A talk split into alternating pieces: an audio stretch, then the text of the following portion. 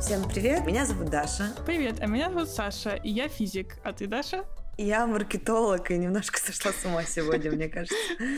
Это подкаст «Эффект Эврики», где мы рассказываем о том, как разные открытия повлияли на весь мир вокруг. Саша рассказывает, как это с точки зрения науки действовало, всякие интересные фактики. А что делаю я? А Даша рассказывает, как это влияло на, на мир, на нашу жизнь, и в том числе на бизнес, и как вообще люди с этим живут. Да, это знаешь, я сразу вспомнила всякие советские концерты, э, либо вот эти передачи, утренняя почта, всякие радиостанции, где «А сегодня в студии э, Мария и Павел!» И вот эти, да, и эти тупые паузы, ну, собственно, у нас почти получилось. Окей, у нас был длинный перерыв, потому что сначала у Саши был отпуск. А, нет, сначала Саша ездила в Швейцарию. Да. И там не было микрофона. А потом мы восемь раз переносили, и наш третий выпуск подкаста был под угрозой. Я сильно надеюсь, что когда мы будем это переслушивать потом, через 100 выпусков, мы такие, о боже, мы молодцы. Да, но главное продолжать, так что мы молодцы. Но да. скажи, что у тебя за это время приключилось, не знаю, что-нибудь новенькое? Нашла работу. Да, да. У меня был небольшой гэп в проектах. Сейчас у меня новый проект, он очень интересный. Я волнуюсь, потому что это немножко сфера не та, в которой я привыкла работать. Ну, я не могу пока раскрывать, потому что у меня probation, ну, испытательный срок. Вот. Если что, вы все, вы все узнаете о результатах моей работы. Потом Шутка. Минутка. Ну, вполне возможно, да. Короче, у меня новая работа. А, мы обставляем квартиру. Сегодня очень удачно 800 раз заказали Икею. А, как это происходило? А, заказали шкаф, который падает, он не подходит. Заказали ковер, который нам не нравится. И э, заказали ковер еще один, который дверь, чтобы открывалась вовнутрь. Она, короче, не открывается. Поэтому, ну да, потому что он слишком толстый, и дверь, короче, не, открывается да. вовнутрь внутрь. Поэтому вот такой у нас а, замечательный улов. И мы решили этот э, коврик предвер... ну, как дверной, короче, он э, в форме кота. Мы решили его отдать своим друзьям. Они еще об этом не знают, но мы просто поедем в гости и скажем, вам, наверное, нужен коврик. У них просто дом, и у них больше места, чтобы куда-то его деть. Да, я помню, что мы, когда обставляли квартиру, тоже все по два раза покупали, потому что с первого раза никак. И по два раза собирали, потому что я любитель собирать без инструкции. Серьезно? Естественно, каждый раз что-то идет не так. Точнее, я думаю, что я поняла все и активно начинаю собирать, а потом оказывается, что там что-то было не совсем так. Так, ну что, у нас сегодня очень интересный, на самом деле достаточно тривиальный топик. Оказалось, в принципе, как и любой герой нашего подкаста, а у нас было целых два эпизода, очень сильно повлиял э, на жизнь вокруг. Про прогноз погоды. Я, когда мы взяли эту тему, я сначала такая, ну, прогноз погоды, неинтересно, потому что я работала как-то на телеканале тележурналистом, и там были в новостях. И там были иногда неинтересные сюжеты. И неинтересный сюжет это типа либо ты едешь в какую-то местную, типа там бы не думаю, что там областную администрацию или еще куда-то снимаешь что-то неинтересное. И то же самое, если были какие-то заморозки или еще какая-то хрень, ты едешь в гидрометеоцентр, там у них есть специальный человек, который очень радуется, что его сегодня снимают, выходит напротив гидрометеоцентра, и ты его снимаешь, его невероятно ценный интервью, и он тебе рассказывает про погоду. То есть это не в рамках прогноза погоды, а вот когда что-то аномальное типа должно случиться – Угу. И вот он стоит и с умным видом. И поэтому для меня прогноз погоды это всегда такое, не, ну, типа, что-то неинтересное, скучное, ну, или это какой-то элемент радости, потому что я из Сибири, в январе очень холодно, и если ты ребенок, который учится в школе, то по-моему, от минус 30 и от какой-то скорости ветра ты, короче, не идешь в школу. И все припадают к радио и слушают, с какого по какой класс сегодня не учатся. Вот. Собственно, это два, два у меня впечатления от прогноза погоды. Помнишь какие-нибудь впечатления да. от прогноза погоды ты? Ну, так-то, в общем, оно это каждый день. Мне кажется, что мы уже настолько привыкли к прогнозу погоды в приложении в телефоне, что проще посмотреть в телефоне, чем выглядывать в окно, чтобы понять, какая погода. Я иногда проверяю, идет ли дождь, проще в телефоне посмотреть. Да, но знаешь, что, что да. у меня подлянка в жизни случилась полтора года назад, как мы переехали в Штаты. Я всегда решаю жить по правилам страны, всегда, ну, куда вот ты приезжаешь, да, особенно переезжаешь, мигрируешь, и тут, короче, погода в Фаренгейтах. Я, у меня с этим-то было до этого плохо. 15 градусов от 10 чем отличается, ну, в том плане, по ощущению. А сейчас ты такой, так, окей, 65, это что? Да, но ты герой, если ты переключила свое приложение на Фаренгейты. Я все в цель всех смотрю, потому что иначе действительно... Ну, потому что ты, скорее всего, отсюда свалишь, а я, скорее всего, ну, нет. Ну, тоже верно, тоже верно, да. Это интересно, грустно и весело или весело? Это печально. Это такой мем есть, это, не, это я так не думаю. Окей, так, ну из чего у нас начался первый прогноз погоды? Ну да, собственно, про погоду люди, наверное, думали всегда, и тут как бы сложно сказать, когда мысли об этом у людей появились первый раз. Но есть э, момент, в котором, в принципе, принято отсчитывать э, историю уже такого научного прогноза погоды. И его основателем считается британец по имени Роберт Фицрой. Он на самом деле был не ученым, а он был офицером британского флота, и у него на момент, когда, собственно, начинаются интересные нам события, уже была довольно-таки интересная жизнь. Он ну сплавал в два довольно длинных плавания. Не уверена, что они были кругосветные, но они явно были по очень разным местам. И во втором плавании это была та экспедиция, в которой Чарльз Дарвин собирал свои данные про животных, и которые потом положили основу для его теории эволюции.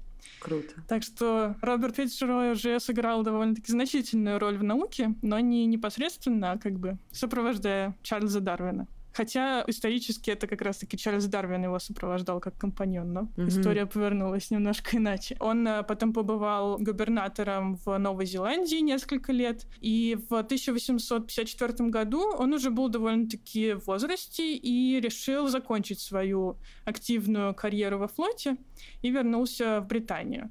Он был назначен э, главой департамента, который должен был собирать данные о погоде. Он понял, что есть э, области, в которых понимание погоды и некий прогноз того, как э, погода будет завтра или послезавтра, являются довольно-таки критичными. И это у моряков и у рыбаков, которые выходят в море каждый день. И если море будет неспокойным и будет шторм, то это, собственно, связано с риском для жизни. И поэтому он предложил поставить барометры во всех портах. Это некий показатель того, что будет шторм. И по барометрам, соответственно, барометры показывают давление.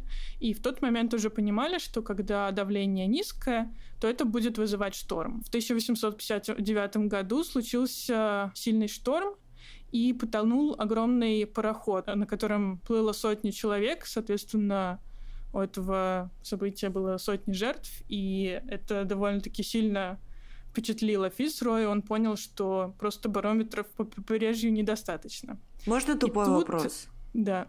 Барометр отслеживает атмосферное давление. Да. Это ну, был не тупой вопрос, да. это было как прелюдия к тупому вопросу. Да. А э, Давай. что давит на землю, чтобы было это давление? Как это работает? Ну, я просто помню тоже в детстве всегда смотришь из города Кемерово, там было такое прекрасное здание Кузбасс энергосбыт, и там было время, температура и давление. 700, хрен пойми, что-то там. 765, что такое. И я всегда думала, что это за давление. Ну, я сейчас примерно могу понять, ну, примерно э, мы любим с тобой точные факты и цифры. Да. Ну, давай я попробую объяснить. Собственно, давление воздуха, правильно? То есть воздух, так кислород, азот, что там еще в воздухе содержится. Все эти газы, они летают у поверхности Земли. Собственно, почему они вообще не улетают с поверхности mm-hmm. Земли? Они там остаются из-за гравитации. Соответственно, гравитация их придавливает к, mm-hmm. Земле, и они создают такое как бы облако или, не знаю, подушку такую вокруг Земли. Вот. соответственно, давление — это... Ну, мы можем, наверное, проще понять давление, если там, не знаю, мы положим книгу на стол, то книга будет давить на стол. Угу. Собственно, давление — это сила которая приложена к поверхности. Угу. То есть, если у тебя поверхность маленькая, то при той же силе давление будет большое. Как понял дилетант, учитывая, что плотность воздуха, она все-таки есть, это не вакуум, правильно? То эта масса давит на Землю с помощью, точнее не с помощью, а из-за гравитации. Ну и вот оно и есть давление. С какой силой масса давит на Землю, это и есть давление. Ну, на самом деле, тут немножечко сложнее, потому что давление, ты его... То есть немножечко сложнее, давит... сказал мне доктор физических наук с цюрихским PhD, окей, окей. Нет, ну, в принципе, более-менее так и есть, но гравитация надавит только к центру Земли, то есть она не будет давить в бок. Mm. А давление воздуха, оно во все стороны. Оно распирающее такое. Да. И это потому, что воздух, на самом деле, состоит из молекул, которые двигаются быстро-быстро. Mm-hmm. Соответственно, если мы поставим, не знаю, что-нибудь, барометр или ладошку нашу, или какую-нибудь коробку, то эти молекулы будут врезаться, соответственно, в поверхность и от нее mm-hmm. отскакивать. И вот каждый раз, когда они врезаются, они прикладывают силу к поверхности. А поскольку их много, то мы это ощущаем как такое равномерное давление на mm-hmm. поверхность. Mm-hmm. И, соответственно, они врезаются во все стороны, и вверх, и вниз, и вправо, и влево. Mm-hmm. Ну, то есть, вот. чем давление, я не знаю, выше или ниже, почему это влияет на погоду? Вот почему барометр и вот это давление может быть связано с погодой? Да, но тут на самом деле с погодой довольно-таки сложная схема, потому что, как я понимаю, низкое давление образуется, когда теплый воздух поднимается наверх, соответственно, он конденсируется и образуются облака. Угу.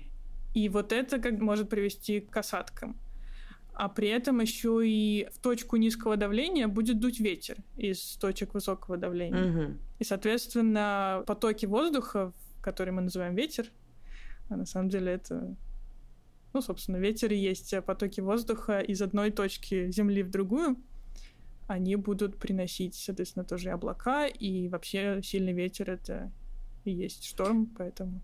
Я в первый раз искренне поняла людей, которым легче верить в плоскую землю потому что так это все тяжело. Я очень много примет сейчас прочитала, потому что в конце мы решили поржать над приметами, особенно американских и британских. А если корова лежит, значит, скоро будет дождь. Я думаю, блин, это очень хорошо. Потому что когда ты начинаешь задумываться, действительно, даже моих скудных знаний физических, ну ладно, скудных, окей, я уж так всегда все время себя обесцениваю, когда э, ты вспоминаешь про то, что Луна влияет на приливы и отливы, ну, океана, да, мирового, когда ты вспоминаешь про то, что ветер вот эта розового ветров, она же зависит не только от, ты говоришь, точек высокого низкого давления, она еще зависит от э, ландскейпа, она еще зависит mm-hmm. от э, горы, вот эти приливы, отливы где и так далее. Короче, ты понимаешь, что это настолько просто много составная комплексная штука, что даже подсчеты этой мат-модели меня ввергают в шок. Так подсчеты мат-модели это не страшно, потому что ты берешь эти значения и все. А вот придумать эту мат-модель mm-hmm. зависимость, а еще ладно зависимость, так там же зависимость бывает там один к десяти, бывает один к тысяче, и как ты это постоянно, то есть это просто, я не знаю, у меня мозг рассыпается просто на миллион частичек от ужаса неопределенности. Но мне кажется, поэтому мы делаем эти подкасты, чтобы попробовать немножко понять да. какие-то такие вещи, которые мы встречаем каждый день, а как они работают, вообще я сама не знала. Ну да, возвращаясь к Роберту Фицрою, это крушение корабля очень сильно на него повлияло, и он стал думать, как вообще улучшить те прогнозы, которые он делал просто по счетчику барометра. И в этом ему очень помогло другое изобретение того времени — телеграф. Соответственно, он поставил не только барометры в каждом порте э, на побережье, но и телеграф, который отправлял данные из этого барометра к нему в кабинет в Лондоне. Таким образом, он получил то, что сейчас мы называем синаптической картой, когда на, на всей карте Англии он знал показания барометра, соответственно, давление в каждый ну, не в каждой точке, конечно, но так равномерно распределенный по Англии, температуру, влажность воздуха, вот все эти данные. И, соответственно, у него была карта, по которой он мог понять, в каких точках давление самое низкое, в каких точках давление самое высокое. То есть он мог определить то, что мы сейчас называем циклоны и антициклоны. И уже в тот момент люди понимали, что воздух движется от высокого давления к низкому давлению. Соответственно, он мог определить, куда вообще будет дуть ветер, насколько он будет сильным, в зависимости от того, насколько большой перепад давлений. И это ему помогало гораздо лучше определить вообще, что будет, какая будет погода на следующий день, в какой области Англии. Что такое циклон и антициклон? А циклон — это точка высокого давления, антициклон точка низкого давления. Mm-hmm. Так что тут вроде как. Ну, помимо того, что вот в низкое давление сходится воздух, он еще и вращается вокруг этой точки, mm-hmm. а это из-за вращения Земли происходит. То Я есть помню. там немножко более сложное, да, э, движение, то есть оно не просто от высокого к низкому давлению, но еще как бы по спирали скручивается mm-hmm. туда. Я не знаю, помнишь ты или нет, у меня сразу в голове такие кадры из прогноза погоды. Я маленько смотрю телек, и там, если говорят циклон или антициклон, то там такое как раз-таки завихрение вот да. на этих местах. Вот да, потому что воздух туда скатывается, но он когда вот его туда тянет, но при этом его еще и закручивает из-за того, что Земля вращается. Поэтому получается mm-hmm. такая воронка. Так, ну что, товарищ вот. сделал телеграф, он да, смог получать синаптические да. карты. Да, получил эти карты и начал предсказывать погоду с гораздо большей уверенностью, чем, чем было до. Понятно, что главная его цель была предупредить моряков о шторме, что он и начал делать.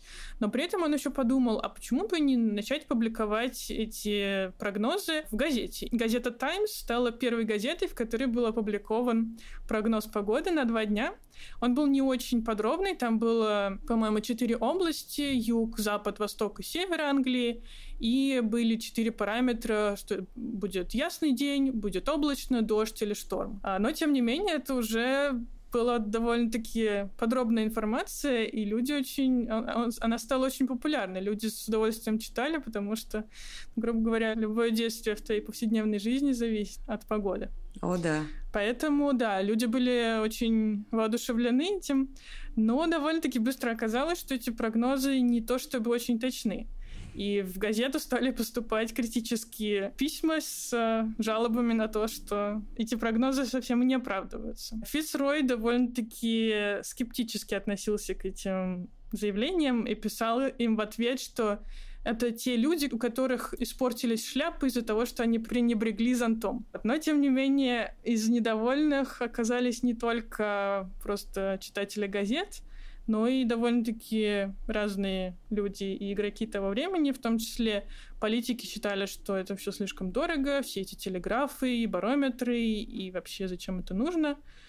Ученые не очень доверяли этим методам, это было в новинку, и как-то им было не очень понятно, как это работает, тем более работало оно не всегда. А еще были недовольны владельцы рыболовецких компаний, потому что теперь моряки отказывались выходить в море при плохом прогнозе погоды, и компании теряли убытки.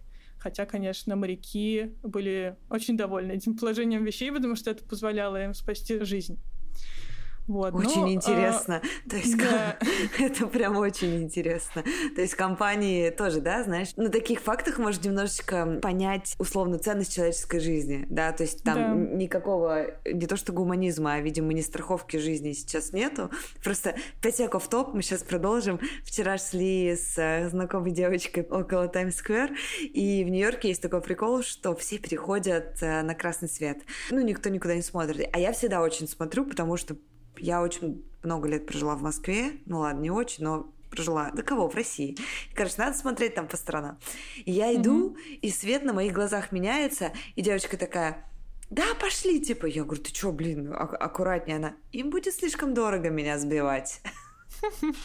Просто человек дорогу переходит. А тут типа, а чё, рыбу лови, иди, шторм. Да, за 150 лет немножко поменялась ценность человеческой жизни лучшему, хотя, конечно, не везде, не везде и не всегда. Не везде, да. Но это уже другая тема. Ну, собственно, да, было довольно много недовольных, и Фицрой пытался как-то с этим этому противостоять. Он выпустил книгу, описывающую его метод, читал лекции, чтобы переубедить противников, но как-то люди, видимо, были не очень готовы, что это работающий метод, и 1865 году он выбился из сил всех убеждать и ушел в отставку из этого бюро прогноза погоды и уехал в свой загородный дом. К сожалению, его жизнь закончилась довольно-таки печально, потому что после всех этих событий и критики у него развилась депрессия, и в какое-то утро он встал, чтобы поехать в церковь, попрощался с дочерью, а потом ушел в свою комнату и покончил с собой. После его смерти бюро прогнозов перестало работать, потому что было слишком много недовольных и критиков, и оно возобновило свою работу только в 1879 году, соответственно, через почти 15 лет после его смерти. Mm-hmm. Вот. Но его работа посеяла зерно, и бюро прогнозов погоды стали открываться в разных странах, в том числе в Соединенных Штатах, и в этот момент уже люди стали активно его использовать и для многих э, областей жизни. Вот уже не в первый раз, хотя это третий эпизод, но, к сожалению, жизнь закончилась не очень удачно. Это когда про рентгена, помнишь? Mm-hmm. Не помню, как его имя было, фамилия у него была рентген, тоже не очень удачно. Вот. А чел, который придумал кондиционеры, он из Америки и, естественно, капитализм. Но там же первый-то, который придумал охладительный а, прибор, он же тоже не Кстати, очень тоже, да. Я еще думаю, почему паттерн, мне кажется, что повторяется не во второй раз, Угу. Точно, да. Ну что могу сказать а, уважаемому Роберту Фицрою? Haters gonna hate. Так что они будут всегда это делать. А, жаль, не было тогда психологии и Тейлор Свифт. Хотя я не уверена, что это поет Тейлор Свифт. Окей. Okay. Так, вообще по плану у нас, по нашему прекрасному плану, который мы вынашивали уже целый месяц, здесь э, должен быть большой блок про то, как эм, в середине 19 века определяли погоду. И я прочитала огромный трактат, как определяли погоду с 9 века по 19. Это зря было. А, что там интересного? Потому что все остальное было неинтересно. Во-первых, я почерпнула очень много примет, но мы поговорим об этом позже. Но чем из этого трактата стоит поделиться? И, собственно, это очень логично. Мне это очень понравилось, что во времена Аристотеля люди пытались предсказывать погоду. Но они вообще все пытались предсказывать, потому что я представляю, когда ты видишь, не знаю, солнечное затмение или просто смену дня и ночи, и не можешь это никак объяснить, боги, перуны и, и прочее, там, конечно, э, наука прям семейными шагами шла, но в том плане, что ты всегда можешь перед своими глазами видеть что-то необъяснимое. Это сейчас мы живем в век, когда почти все объяснимо. Так вот, раньше бытовало мнение, что солнце отвечает за жару. Правильно? Ты видишь солнце, оно греет. Логично? Логично. Жарко тебе. Погода? Погода. Уже в то время, кстати, достаточно рано было открыто, что Луна влияет на приливы и отливы. Но, видимо, тоже она показывается, когда полнолуние, и можно посчитать, как вода уходит, короче, от берега. И, соответственно, нужно назначить какие-то планеты за дождь, облачность, холод. А, нет, холод это, это все-таки солнце. Короче, за дождь, облачность и, по-моему, ветер, если я не ошибаюсь.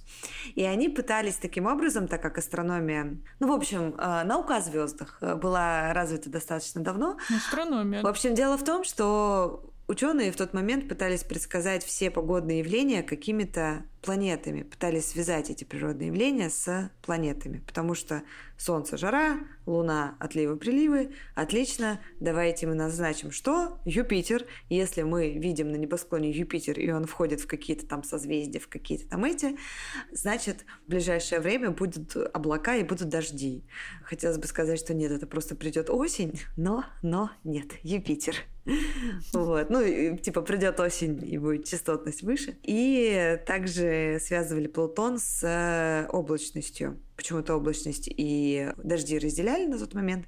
И тоже, если в каких-то он созвездиях появлялся, это значит, что будет облачно. Это будет влиять на урожай, не так будет много солнца, и э, не такой будет урожайный год. Вот. Интересно, у них, наверное, в то время еще не было традиции записывать экспериментальные данные, иначе бы они, наверное, довольно быстро осознали, что зависимости одного от другого нету.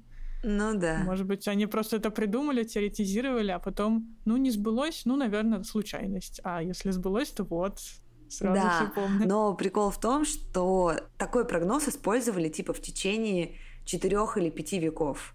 То есть примерно в веке типа там 12 это придумали, и до плюс-минус вот таких современных там методов полагались на эту историю. Окей, физические модели. Да, ну, собственно, после Роберта Фицроя прогноз погоды вышел на довольно-таки масштабный уровень. Все метеорологи пользовались э, некими принципами того, что воздух движется из области высокого давления в низкое, или что теплый воздух поднимается наверх. Но у этих всех принципов была довольно-таки ограниченная возможность предсказать погоду с достаточной точностью и на достаточно долгий срок. И в начале 20 века ученые стали думать над тем, чтобы описать погоду с помощью физических моделей, физических уравнений, которые бы уже принимали во внимание и гравитацию, и взаимодействие между потоками воздуха, описывали бы на более подробном и физическом уровне эту систему. И главный вклад в эту область э, того времени, в принципе, на основе его моделей делаются расчеты прогноз погоды более-менее до наших дней, был э, норвежский ученый по имени Вильгельм Беркенс. Жизнь его была не настолько, наверное, яркая и запоминающаяся, как у Роберта Фицроя. Он был классическим ученым, занимал профессорскую позицию в Норвегии, потом в какой-то момент в Германии, потом опять в Норвегии. И, собственно, всю свою жизнь занимался наукой. В чем было новшество того, как он предложил описывать погоду? Он совместил две области знания и умудрился применить их обе для описания погоды. Одна из них была механика, соответственно, он описал с точки зрения законов механики механические движения воздуха. То есть мы можем представить механику, не знаю, э, мячика, который мы держим в руке, который под действием гравитации падает вниз. Если мы его пнем или надавим на него, он будет э, двигаться в сторону. Соответственно, вот э, механические законы, которые описывают движение этого мячика, могут также описывать движение воздуха вокруг земного шара.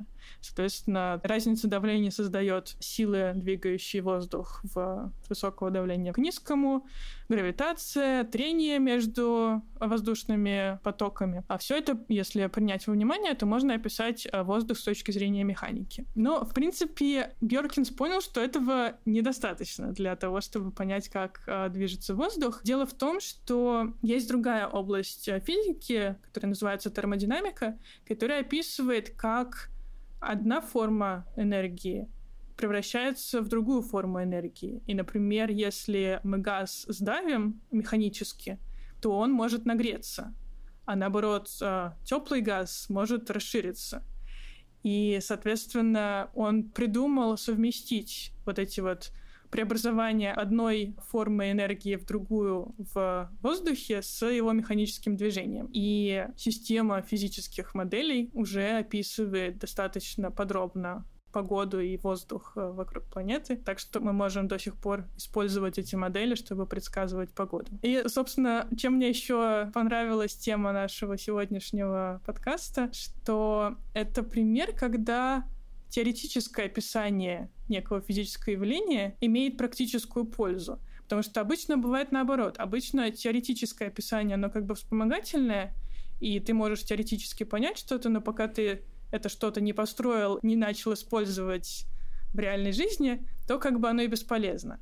А тут наоборот, экспериментальные измерения погоды, они полезны, но недостаточно. А вот если ты теоретически сможешь описать систему и теоретически предсказать, что будет потом, то вот тут-то как раз появляется практическая польза. И мне, как теоретическому физику, было приятно это осознать. Да, а теперь я вспоминаю э, героев моего самого любимого сериала на свете «Теория большого взрыва», который ты не смотрела, да? Я смотрела что-то, кусочки. Я смотрела его восемь раз полностью. Там просто один из главных э, таких эм, ключевых героев, на котором все держится, он теоретический физик. И он считает и экспериментальных физиков, и инженеров, и астрономов. Это не до наука, типа вы там не до вообще. И я просто, Саша сейчас об этом говорит, что обычно теоретическая физика, она следует как вспомогательная и прочее. Я думаю, о боже, слышал бы это Шелдон Купер. Да. Ну, тут э, можно спорить, конечно, да, что первостепенно, что второстепенно, как курица и яйцо. В общем, важно все, но практической пользы у теоретической физики обычно меньше. По крайней мере, мне так показалось, что это звучит логично. Представляете, да, какое с... да. нет у человека самомнения, просто часто встречаются, ну ладно, уж не часто, но бывает, что встречаются люди, которые достигли подтвержденных высот, и, естественно, тем, чем они занимаются, они в какую-то прям возводят степень, что вот, знаете, вот, а Саша теоретический физик такая, ну, как бы не очень практическое применение. Ну ладно, зато честно. Да, но, собственно, придумать уравнение он придумал, но их было невозможно решить. Проблема в том, что эти уравнения описывают, насколько изменятся погодные условия через бесконечно малый промежуток времени. Соответственно, чтобы понять, как прогноз погоды изменится через час или через день, нужно, грубо говоря, сложить все эти бесконечно маленькие изменения и получить уже конечное. И в математике это называется проинтегрировать. И те, кто когда-нибудь интегрировал, знают, что это очень непростая задача, и совсем не любое уравнение можно проинтегрировать. Там, вот, знаешь, как э, я, я помню из э, своего курса высшей математики, большого достаточно, потому что, о боже, я инженер по образованию. Так вот, если ты в этом разобрался один раз и понял, как это решать, ты такой, типа, ну окей, но это курс высшей математики. То, что вы там дальше чем занимаетесь, э, я представляю, что там, скорее всего, интегралы уже такие, типа, Ребята, да. у меня для вас наркотики нового уровня. Okay. Да, но, собственно, в тот момент это казалось, что, ну, грубо говоря, да, описание есть, но как его практически использовать, не очень понятно, потому что решения нету. И тут на сцену входит другой человек по имени Льюис Ричардсон, который, собственно, внес а, другой очень важный вклад в проблему прогноза погоды, а именно он предложил, что эти уравнения можно вычислять численно. И на тот момент это тоже было некое новшество, и математики считали, что да что это такое численно, это же неправильно, как ты можешь получить точный результат? Вообще какая-то ерунда. Но, как оказалось, это, собственно, основной метод вычисления и решения уравнений, которые используют физики, инженеры и кто только не а, в современной науке, поэтому Ричардсон внес огромный вклад не только в метеорологию, но и, в принципе, в науку. Соответственно, он предложил, что вместо того, чтобы вычислять изменения погоды через бесконечно маленький промежуток времени, можно взять конечный промежуток, небольшой, но конечный, и решить, что эти изменения происходят вот в этот конечный промежуток времени. И, соответственно, просто просуммировать. И чем меньше этот отрезок времени, который берешь, тем меньше будет ошибка или отличие конечного результата от точного интегрирования системы. И, собственно, он решил применить этот свой численный расчет к модели Бьоркинса и вычислить прогноз погоды через 6 часов, используя начальные данные в погоды в Германии. Удивительный факт, что когда он делал эти расчеты, он служил в медицинской части на фронте Первой мировой войны. Собственно, почему он был в медицинской части? Потому что он был пацифистом, и из-за его убеждений его не взяли на фронт, соответственно, солдатом, и он пошел... Но при этом из-за того, что он был пацифистом, ему почему-то отказывали в работе в университетах. Соответственно, поскольку он не мог э, устроиться на работу в университете, то он пошел служить в медицинской части и параллельно с этим делал свои расчеты. А, к сожалению, те расчеты, которые он э, сделал, и делал он их гораздо дольше, чем 6 часов, оказались совсем далеки от правды. Как позже ученые поняли, его расчеты были правильные, просто начальные данные содержали достаточно большие погрешности, поэтому результат не совпал с реальностью.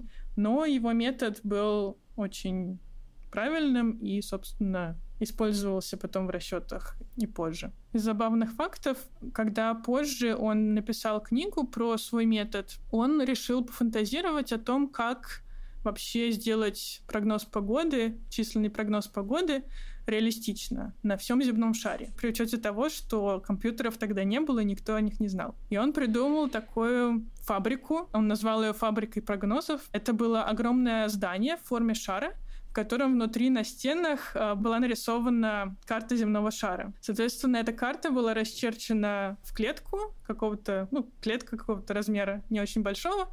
В каждой этой клетке находилась комнатка, в которой сидел клерк и делал расчеты. Соответственно, каждый клерк делал расчеты давления, температуры, влажности воздуха в этой конкретной точке на карте и использовал данные от соседей. А в центре сидел некий дирижер, который э, координировал клерков, говорил, кому поторопиться с расчетами, кто убежал вперед и может подождать.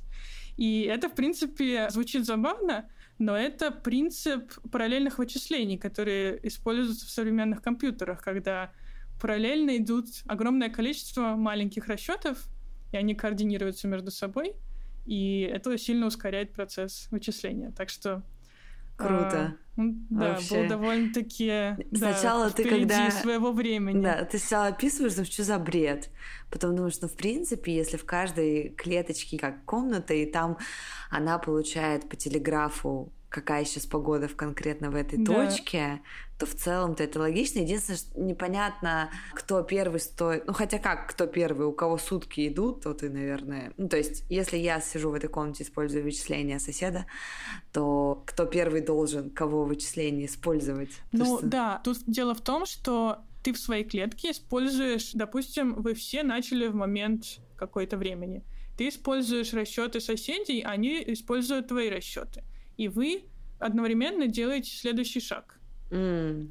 Соответственно, обновляете свои э, Все понятно. Я, допустим, и потом используете уже эти новые цифры. Да, я, допустим, свой расчет, свое значение использую под x, а соседа под y. И y влияет меньше на конкретно мою область, а у него наоборот. Mm-hmm. Все понятно. Да. да. Забавно еще, что Ричардсон не только подумал о том, как эти расчеты должны происходить, но и о том, как э, люди, которые там будут сидеть и считать, будут отдыхать. Поэтому он предположил, что вокруг этого здания должны располагаться всякие парки и площадки для спорта, где клерки после работы смогут отдохнуть и Правильный подход. Правильный подход. Да.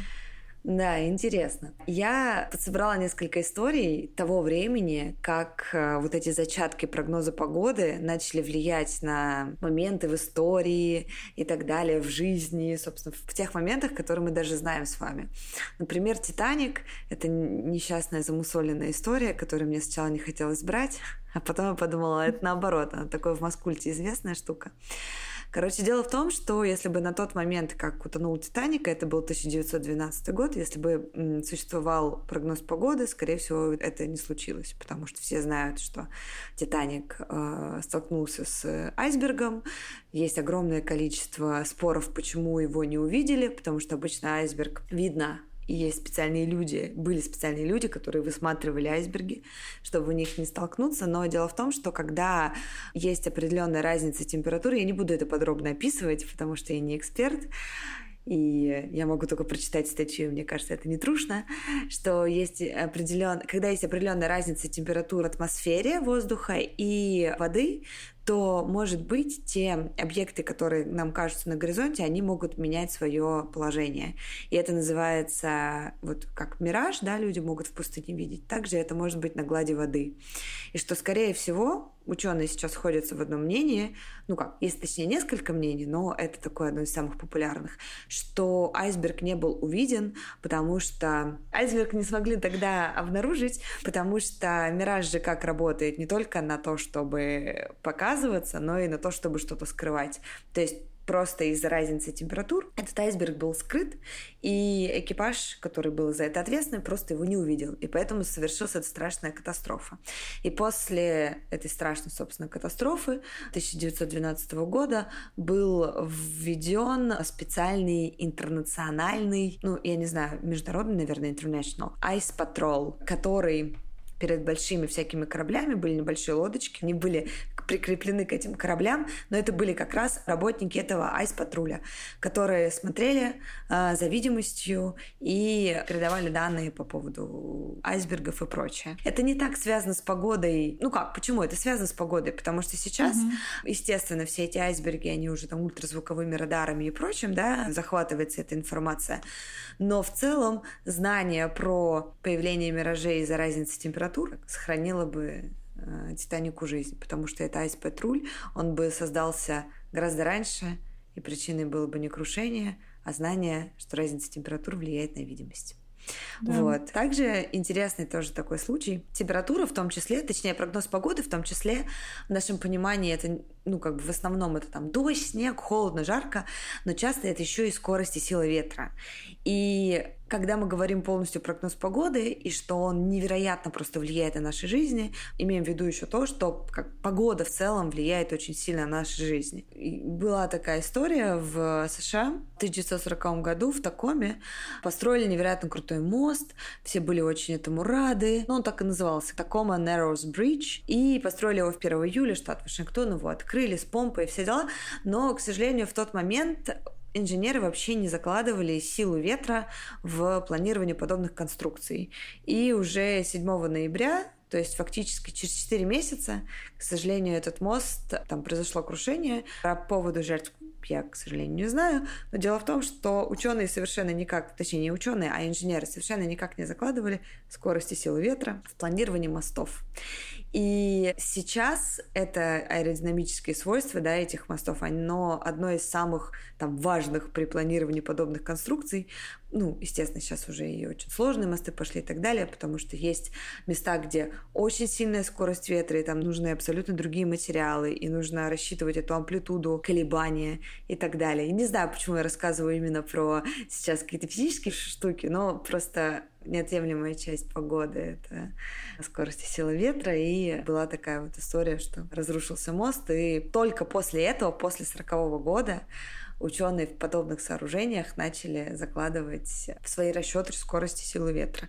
Хотя я вот сейчас думаю, вообще небоскребы, да, по идее небоскребы mm-hmm. начали строить в конце 19 века. Но они же тоже, наверное, как-то да. закладывали. Но единственное, там эти... Не... как они не падали. Единственное, что там первый небоскреб уже в Чикаго, мы просто недавно были в Чикаго, и они, конечно, очень невысокие, эти небоскребы, если сравнить с, э, ну, си- да. сейчас.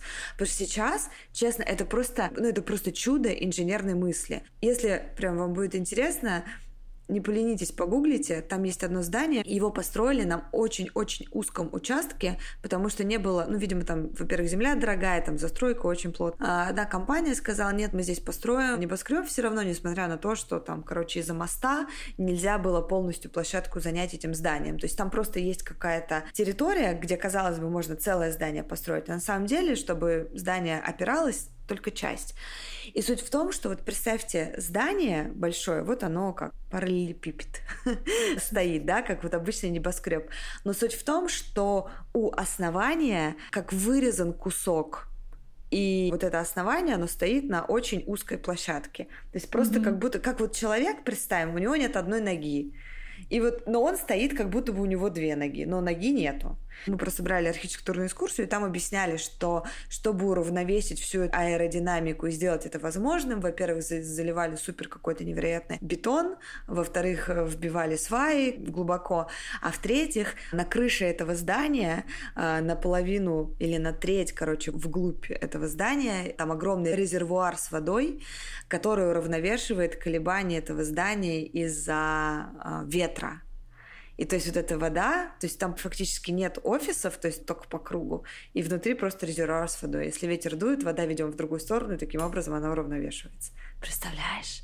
Просто Классно. до чего дошел прогресс. Третий интересный факт, который в то время тоже позволил фактически изменить жизни многих людей. Предсказания погоды плюс-минус, э, которые сказала Саша, да, которые стали возможны без использования компьютера, они в том числе сделали прорывы и в такой индустрии, как агрокультура. Потому что можно было понять, когда и в каких регионах будет засуха. То есть будет засуха, будет неурожай и прочее. И был такой очень классный чувак, его звали Норман Борлауг, я не знаю, как это будет по-русски, по-английски, Норман Белл Берглаг, он открыл агрокультуры, которые устойчивы к засухам. И после Второй мировой войны это спасло жизни огромному количеству людей в Индии и в Пакистане. Ему даже присудили Нобелевскую премию мира, потому что понятно, что погода в целом не сильно повлияло на это открытие, точнее, прогноз погоды, но прогноз погоды позволил сажать эти культуры именно там, где, скорее всего, будет засуха. И огромное количество человек выжили из-за этого, особенно в Азии. Вот. Mm-hmm. Единственное, что там дальше пошла история про то, что эти агрокультуры часто выживают за счет обработки удобрениями и пестициды и так далее. И вот это супер распространение удобрений, оно пошло именно оттуда. Потому что в Индии в один год после использования этих агрокультур удвоила урожай. То есть удвоила, типа умножить на 100%. Это пфф, просто невероятно. Mm-hmm. И они, конечно, стали им пользоваться. А, давайте, погнали. Что, хорошо растет, добавим там лучше удобрений больше. Ну, и это, короче, влияет на экологию и так далее. Но в целом, несмотря на все эти там споры, не споры, чувак получил Нобелевскую премию мира, понятно. Почему? В общем, в этих историях мне хотелось показать, как прогноз погоды, казалось бы, влияет вообще на сферы, которые особо... Нам казалось, что они, они особо не подвержены, но на самом деле это не так.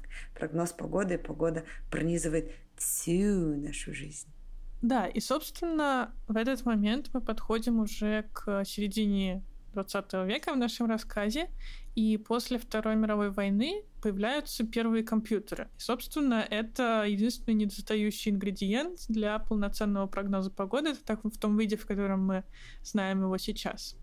И человек, который внес большой вклад в компьютерное вычисление прогноза погоды, был Эдвард Лоренс. Он с детства испытывал интерес к погоде и математике. Соответственно, неудивительно, что эти два его интереса сошлись в том, какой вклад он внес.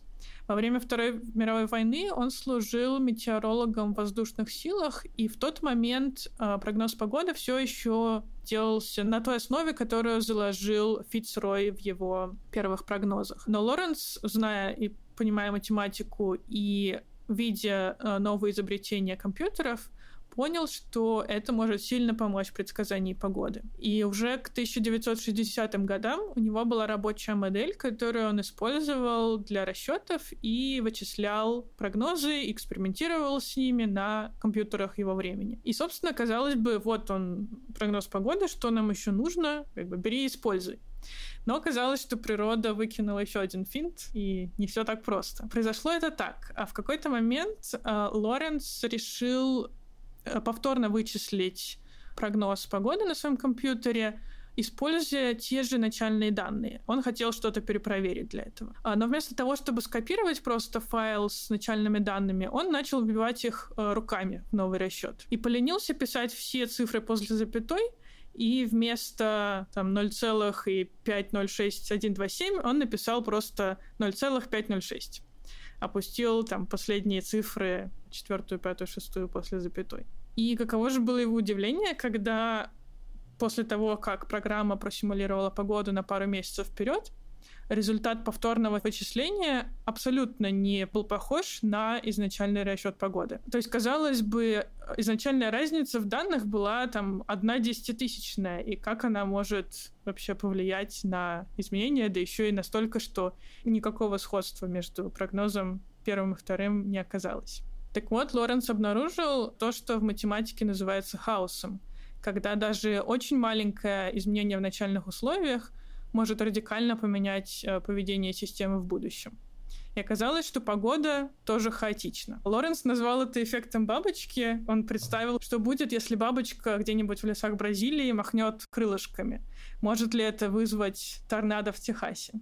Вот оно откуда все, все эти фильмы и прочее.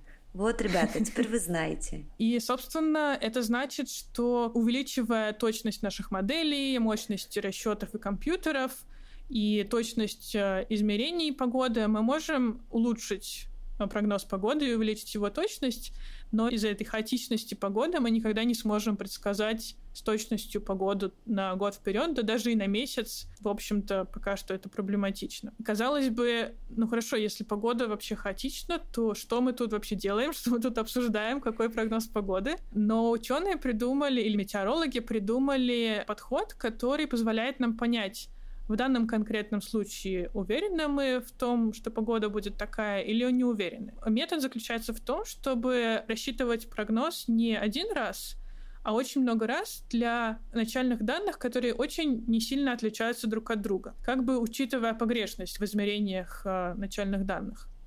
И, соответственно, если эти прогнозы, там, не знаю, тысячу прогнозов дают очень похожий результат, значит, мы можем сказать, что модель ведет себя достаточно стабильно в этих условиях, и мы можем быть довольно-таки уверены в том прогнозе, который мы получили. А если каждый прогноз из этих тысячи дает разные ответы, они все расходятся в разные стороны, это значит, что тут мы попали в точку нестабильности, и погода ведет себя непредсказуемо, и поэтому мы не очень-то уверены в том, что будет завтра. Поэтому в приложениях довольно часто мы можем увидеть э, вероятность дождя 50%, и это вот, собственно, и значит, что модели дали результат в 50% случаев, что будет дождь, а в 50% что не будет. Да, самое обидное, это когда ты видишь вероятность дождя 30%. Ну, честно говоря, я сейчас хотела сказать 10, но я, по-моему, 10 ни разу не видела. 30%. И ты такой, да, не будет дождя.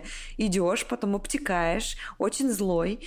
Обычно я веду эти диалоги со своим мужем, и я говорю, ну ёпарасоте, ну там же было 30%. Он говорит, Даш, вероятность дождя дождя 30%, это значит, что в 30% он будет, а не значит, что, скорее всего, его не будет. Я говорю, у тебя нет фантазии и надежды на лучшее. Да. Честно говоря, я сейчас, знаешь, что подумала? Об этом надо почитать. Вряд ли я это придумала, но просто когда ты учишься в экономическом университете, на самом первом курсе на экономической теории тебе рассказывают, что существует невидимая рука рынка. То есть почему экономика там, социализма, коммунизма, почему она априори не может работать? Потому что нет рынка, как они пытаются прогнозировать спрос, потому что кто-то наверху придумал, что нужно вот в эту э, деревню послать 18 лифчиков такого-то размера, 19 такого-то размера, трусов таких-то, и вечно всегда ничего не хватает. Почему был дефицит? Потому что не производили те товары, которые действительно нужны были э, рынку.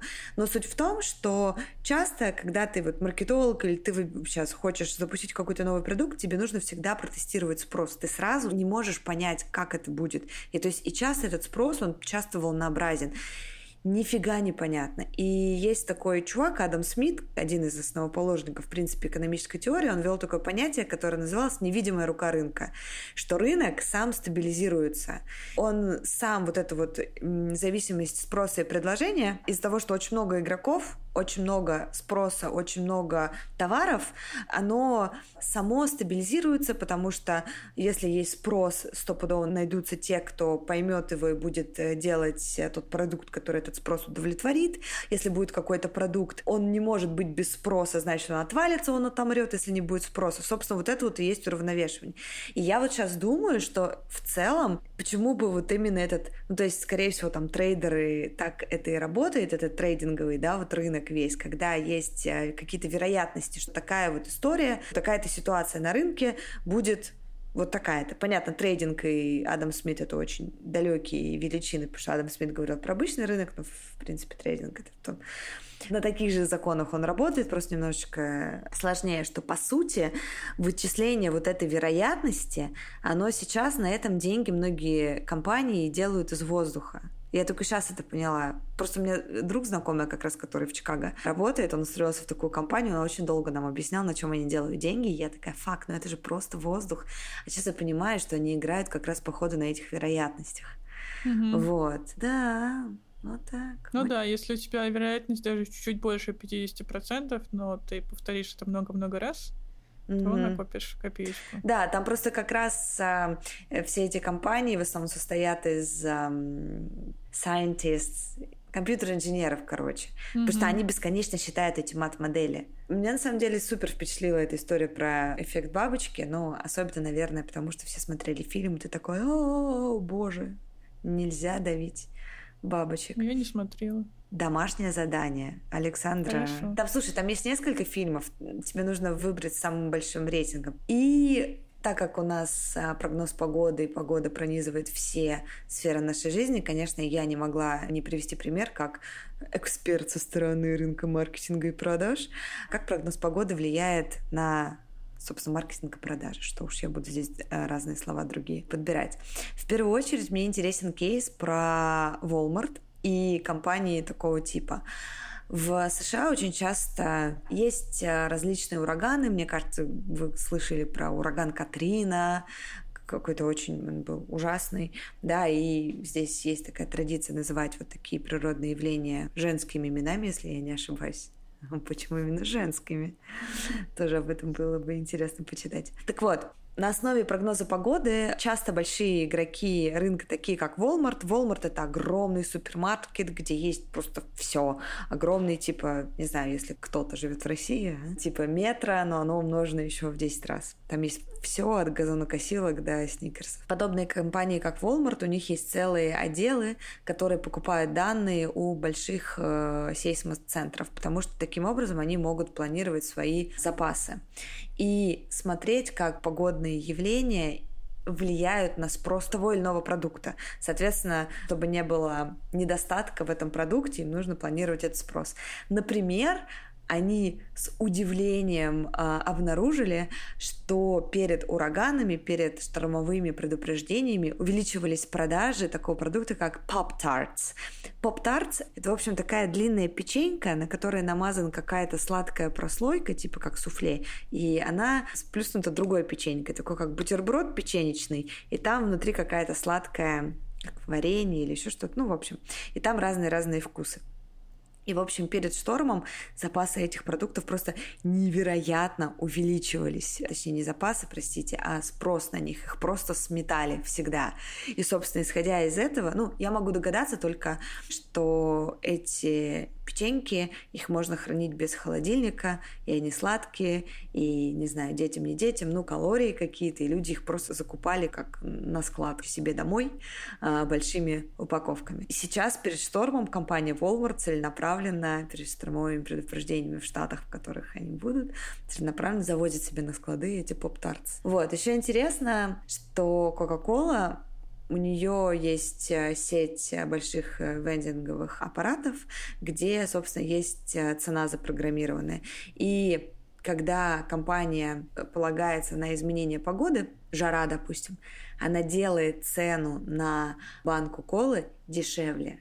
Потому что плюс-минус напитки все, ну, вот эти вот газированные сладкие, они плюс-минус одной цены.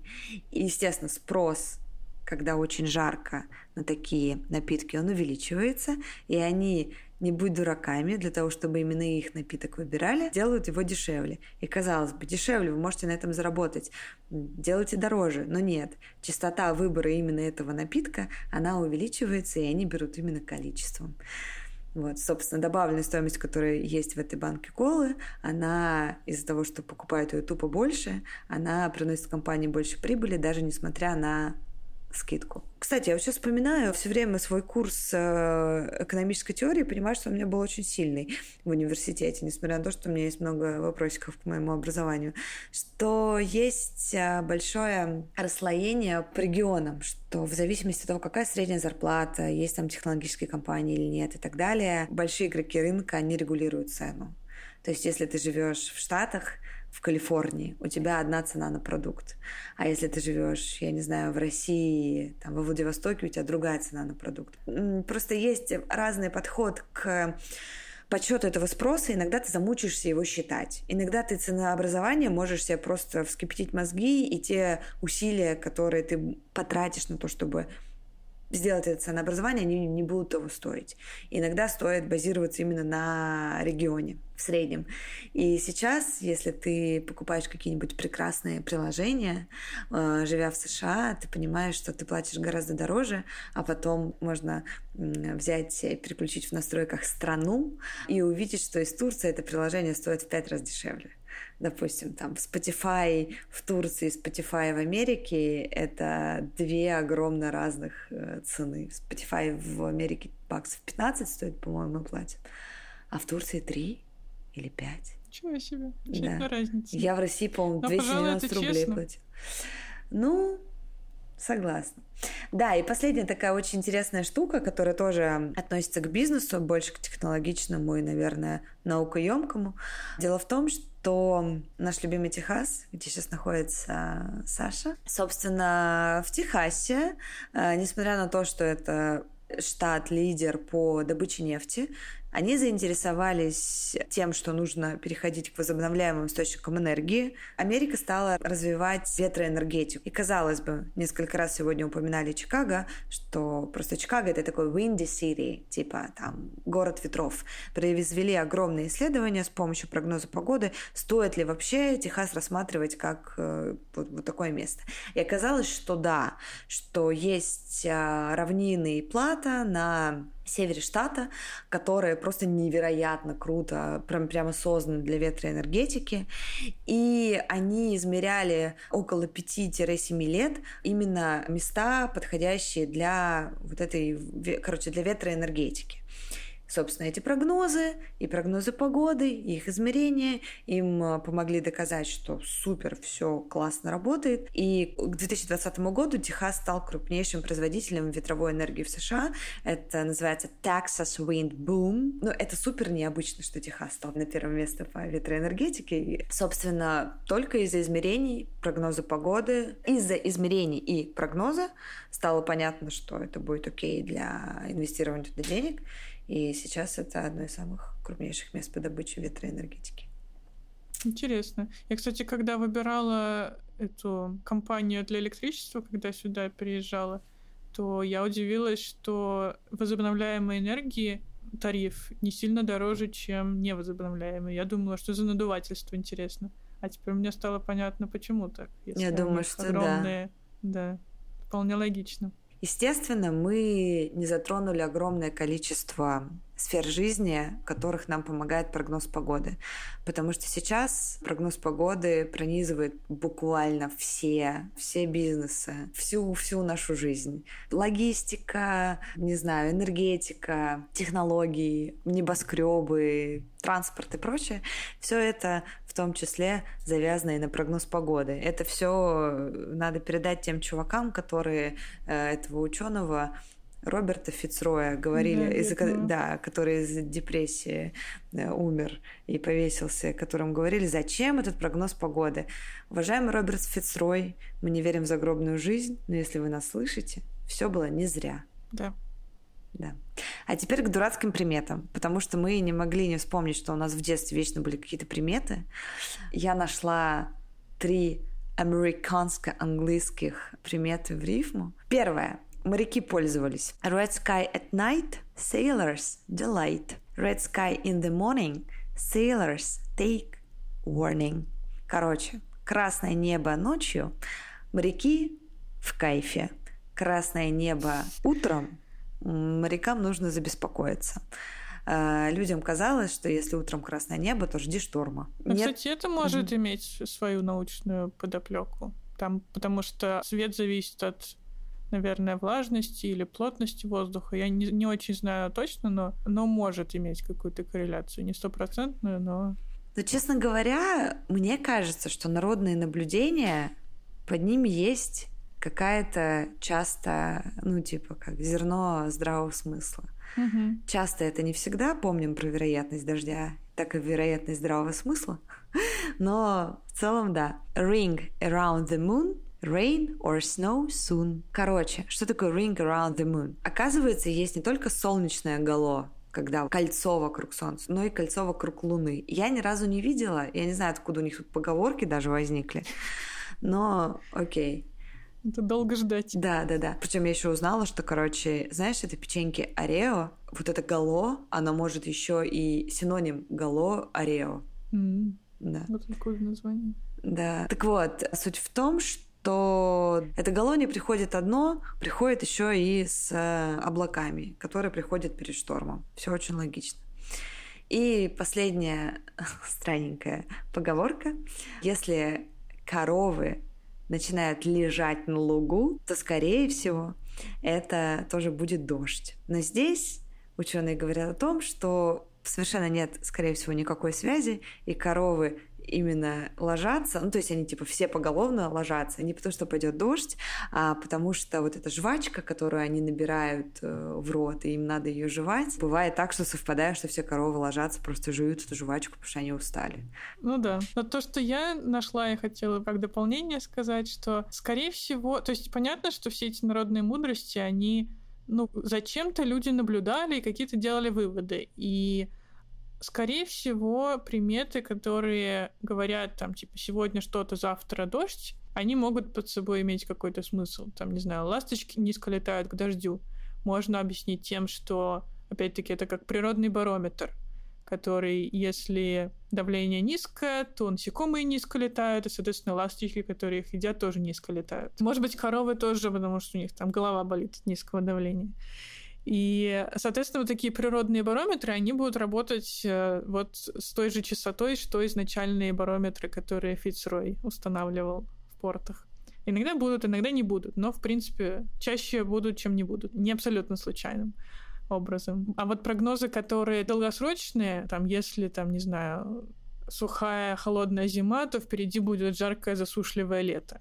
Вот такие, скорее всего, никакого под собой смысла не имеют, потому что просто людям хотелось какой-то определенности, поэтому они придумывали правила, потому что такой долгосрочный прогноз невозможен даже сейчас с современным уровнем технологии, а уж просто по тому, какое там лето, никак не определишь, какая будет зима. Да, и тогда, видимо, была придумана эта гениальная фраза, смысл которой я до сих пор не понимаю, что, про... что исключения подтверждают правила. И они такие себе придумали, что, окей, после, я даже не знаю, что там, после э, жаркое лето, если холодная зима, и потом после холодной зимы наступает дождливое лето, и они такие, исключение подтверждает правила. Еще к вопросу о прогнозе погоды. Сегодня не обещали никакого дождя. По-моему, у меня пошел дождь. Вот так вот. Нет ничего неопределенного. Все происходит с какой-то вероятностью. Ну, кстати, да, ты когда объясняла вот про интегрировать и про короткие промежутки времени, я очень ярко себе представила, что просто каждый, чем короче промежуток, тем больше вероятность того или иного наступления. И, в принципе, это очень имеет смысл. Угу. Вот. Да, логично. Будем на связи. У нас есть телеграм-канал, мы его продолжим вести. И Даша сделает анонс э, подкаста, из-за которого вы и узнаете в том числе про этот выпуск, если вы еще о нем не знаете. До новых встреч тогда и всем пока. Всем пока.